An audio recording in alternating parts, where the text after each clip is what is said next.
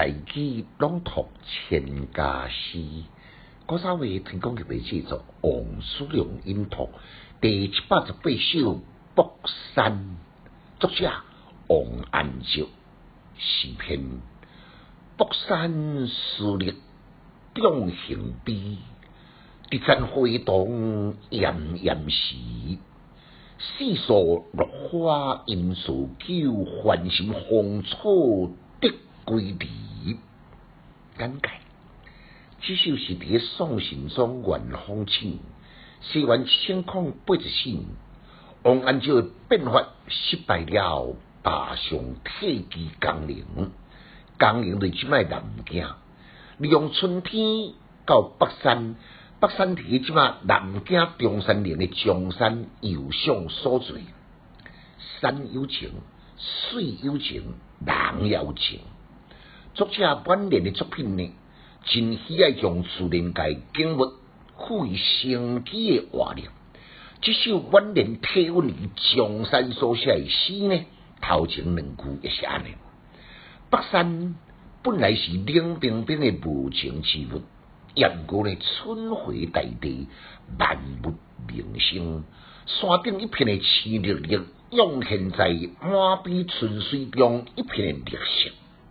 好像山呢，主动将家己的绿色送互水洞，随着春水的转弯呢，仿佛不再将绿色弯弯来溢出来。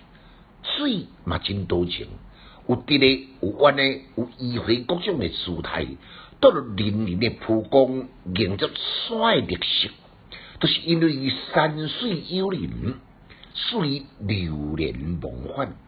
加上心情悠闲，坐在地洞边，观察迄个花蕊一蕊一蕊来落来，看这个非常的热心，不知不觉呢，慢慢在暗暗地算一蕊、两蕊、三蕊，是个忘记时辰。到这个路程呢，异乡离亲，沿途心脉风草，到水已经是夜色沉沉咯。前两句写景，后两句抒情。写景的时阵呢，赋予色彩绚丽，将情态写得栩栩如生。写情的时阵呢，通过客观的描绘，加上主观的情绪，我再注重动态呢，写得平静凄凄。王安石体温了写作，恬淡含蓄。